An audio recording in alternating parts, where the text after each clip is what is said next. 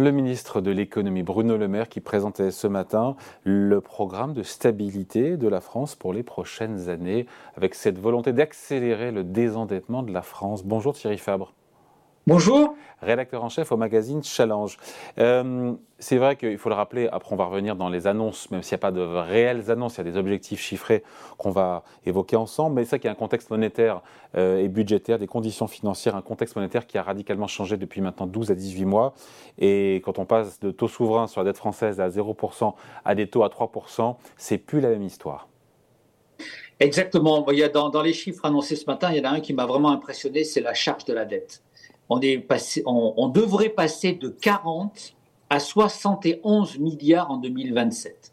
Vous vous rendez compte, c'est 30 milliards de plus qu'il va falloir euh, donner donc à ceux qui nous ont prêté de l'argent pour euh, financer donc euh, pour ces 3 000 milliards de dettes. C'est un argument massu très important en fait pour en faveur de la réforme des retraites, c'est-à-dire que la réforme des retraites, on disait que c'est que c'est 13 milliards à l'échelle des, des dépenses de l'État, c'est peut-être pas énorme, mais voilà, si malgré cette réforme des retraites, il faudra, pour financer cette dette, même s'il y a un désendettement euh, prévu, 30 milliards de plus à horizon 2027. C'est absolument faramineux quand on compare aux, dépenses publiques. Bruno Le Maire a, admis que ce matin, ce serait le premier poste de l'État en 2027, bien devant l'éducation nationale, l'armée, etc. Donc ça, ça remet un peu les choses en place sur la situation financière de la France et la contrainte avec cette hausse des taux. La France qui, euh, Thierry, il faut le dire, fait figure de mauvais élève européen en matière de compte public. L'an prochain, on sera quasiment le dernier de la classe. Euh, voilà, c'est ça la réalité aujourd'hui. Hein. La réalité, c'est qu'on est les mauvais élèves et aussi on est un peu les spécialistes des promesses de Gascon. Parce que cet exercice-là, si vous voulez, de dire, de prévoir sur les cinq ans, euh, les cinq prochaines années, notre trajectoire budgétaire, on l'a fait précédemment et on a toujours surestimé, on s'est toujours surestimé. François Ecal, que vous connaissez bien, directeur de FIPECO, a fait l'exercice de comparer sur les 20 dernières années la trajectoire euh, prévue de la France et la réalité. On est toujours trop optimiste. Il y a eu certes les crises de 2008 euh, et, la crise Covid, mais même en dehors des crises, on a toujours trop promis et on n'a jamais réussi en fait à arriver au résultat affiché de, Bruxelles. Donc l'exercice de Bruno Le Maire est très intéressant, mais euh, évidemment, il doit nous laisser extrêmement sceptiques sur la réalité de ces engagements et notamment cet engagement d'être en dessous des 3% à 2,7% de déficit à horizon 2027. Ça, c'est euh, Thierry le chiffre du jour, 2,7% en 2027 niveau objectif à atteindre en termes de déficit public. Est-ce que c'est jouable, sachant que sur 2023, il a lâché le chiffre a priori, on sera à 4,9%. Est-ce que baisser de 2 points de PIB euh, en 4 ans, c'est la mer à boire? Est-ce que c'est compliqué? Moi, ça me semble extrêmement compliqué parce que parallèlement, il a donné des hypothèses de croissance hein, qui montrent qu'on on, est dans une croissance flat, hein, 1,6 euh, en 2024 et 1,8 en 2027. Donc, euh, la seule possibilité pour euh, réduire le déficit, c'est de baisser les dépenses. Et là-dessus, l'historique de la France est extrêmement négatif. Toutes les prévisions de baisse de dépenses, toutes les opérations de réduction de dépenses ont échoué jusqu'alors. Là aussi, c'est beaucoup de promesses de Gascon. On a eu la, la, CAP 22 de Emmanuel Macron en 2017. On a eu précédemment la, MAP, ce qu'on appelait la MAP sous François Hollande. Il y a eu beaucoup de de, promesses et qui n'ont pas. Il y a une espèce de malédiction de la baisse de la dépense publique en France avec tous les grands projets qui ont, qui ont échoué. Donc, ce qui fait que ça, ça, nous rend sceptiques sur cet objectif parce que c'est seulement avec la baisse des dépenses qu'on peut arriver à, à, réduire le déficit. Ce ne sera pas la croissance. Ouais, croissance qui est encore une fois assez ambitieuse, entre 1,6 et 1,8% de croissance entre 2024, 2025 et 2027. On peut effectivement euh, en douter. Après, sur la question de, encore une fois, il fixe le 2,7% de déficit public pour 2027. Il a donné des pistes, encore une fois, parce qu'il dit, il dit il faut refroidir notre dépense publique. On comprend bien l'idée d'une croissance de la dépense publique qui serait moins importante, qui progresserait moins vite que l'inflation. Mais est-ce qu'il donne des pistes? Est-ce que où, euh, où se font les économies? Ou est-ce Alors justement, Bruno Le Maire a, lancé une énième opération de, revue des dépenses publiques. Mais on en a fait des euh, tonnes. Pardon, Thierry, Thierry, on en a fait, mais Combien de fois j'ai entendu les revues de dépenses publiques? Vous avez raison, c'est pas nouveau ça. On sait où ça, où il faut couper.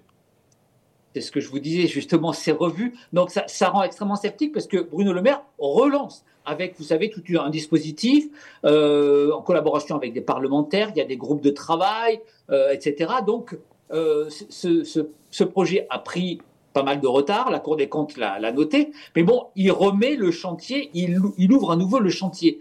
Mais effectivement, comment, pourquoi est-ce que Bruno Le Maire réussirait là où tout le monde a échoué, y compris lui en 2017, puisqu'en 2017, avec cette Action Cap 22, il était aussi aux manettes pour, euh, pour baisser la dépense publique. Il y a une incapacité, en fait, à réformer l'État et à faire en sorte qu'on coupe là où c'est pas nécessaire et on, on, on, augmente la ressource là où c'est évidemment urgent parce qu'on sait très bien qu'il y a des besoins dans l'éducation et la santé par exemple. Mmh. Donc il y a cette espèce de, de malédiction où l'État n'arrive pas à s'organiser pour faire des économies, pour mutualiser, pour euh, baisser dans les, fonctions de support. C'est extrêmement préoccupant puisque c'est ça dure depuis des années.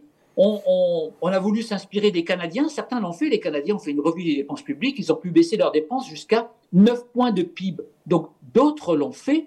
On a été incapable, on n'a pas su résister à toutes les, toutes les oppositions, et c'est extrêmement préoccupant, parce que vous avez d'un côté des besoins, on voit bien que les besoins en santé, en mmh. éducation sont énormes. Et, Donc, en, pour les financer, et en transition énergétique aussi. Hein. Évidemment. Donc pour les financer, évidemment, euh, il y a des économies. Alors, une source d'économie, ça va être les réformes des retraites, justement. Bon, ça, évidemment, ils ont tenu bon, euh, ils, ils, devraient la faire, mais il en faudra, il en faudra d'autres pour effectivement financer ces priorités. Sinon, l'autre financement, ce sera la dette. Donc c'est c'est extrêmement préoccupant. Bruno Le Maire, alors on va voir ce qu'il va nous, nous, sortir, mais si vous voulez, il, il, il part avec un, un, capital mmh. de défiance énorme là-dessus. Il y a 15 ans d'échec de réforme de l'État. Ouais, on a une idée quand même où se trouvent les dépenses non essentielles, les dépenses non stratégiques, où on peut euh, réduire la voilure? Alors, il y a quelques exemples. Il y a une comparaison très intéressante faite notamment par François Ecal et l'économiste Patrick Artus, qui ont comparé la dépense publique en France et ailleurs par domaine. Et on se rend compte que dans certains domaines, on a une surdépense par rapport à la moyenne, notamment le logement, les aides au logement. La France est championne pour inventer des dispositifs qui viennent euh, doper le logement et qui sont jugés par tous les rapports d'économistes inefficaces. Pourquoi est-ce qu'on n'a pas réussi à réformer cette affaire-là? Une des explications, c'est la puissance des lobbies. C'est-à-dire qu'on voit très bien que les lobbies de l'immobilier, dès qu'on touche à une, une, une, niche, se dressent en disant ça va plomber l'immobilier. Et donc, en général, on ne fait rien. Mais le, le, le sujet, il est là. C'est-à-dire que des dépenses, des milliards de plus par rapport à, à, à nos voisins dans l'immobilier, avec une efficacité extrêmement limitée. Donc voilà, le, le problème, c'est souvent un problème de courage politique mmh. où on sait certains domaines où on dépense plus que d'autres, mais on n'arrive pas ou on n'ose ouais. pas tailler. Euh, Thierry, après on se souvient de l'épisode de 2017 avec euh, la coupe dans les appels en début de mandat, au moment où on, euh, la fiscalité du capital était, euh, était revue elle aussi. Ça n'a pas laissé de très bons souvenirs. Hein.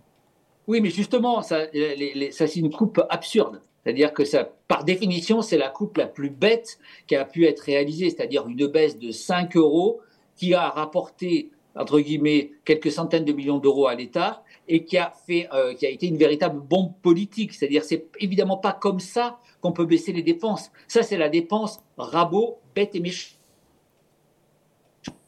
la dépense, la baisse des celle qui réorganise, qui mutualise, qui fait des économies, comme une entreprise qui se restructure, fait des économies en mutualisant des services, euh, mutualisant les dépenses informatiques. Enfin, il y a plein de pistes pour euh, le recouvrement des impôts. Par exemple, certains euh, veulent euh, que l'URSSAF, qui, est beaucoup plus efficace que, Bercy, recouvre beaucoup plus de cotisations sociales. Par exemple, celle des, retraites. Il y avait un projet pour qu'elle recouvre celle des retraites complémentaires. Bon, ils ne l'ont pas fait ça pouvait être une source d'économie. Si vous voulez, souvent les économies, elles sont dans la réorganisation, elles ne sont pas dans les coupes bêtes et méchantes. Et, et là, en l'occurrence, l'APL dont vous, dont, dont vous, que, que, vous rappelez, c'était une coupe bête et méchante. Bon, voilà. Qu'est-ce qu'on peut lire sinon euh, Magazine Challenge qui sort euh, aujourd'hui en kiosque?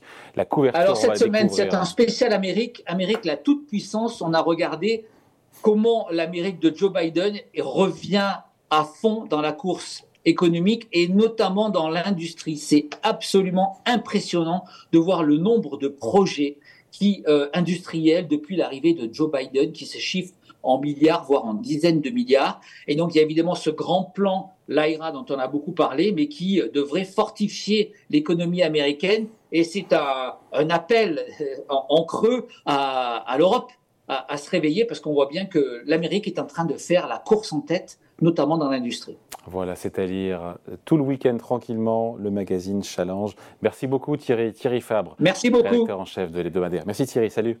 À bientôt, au revoir.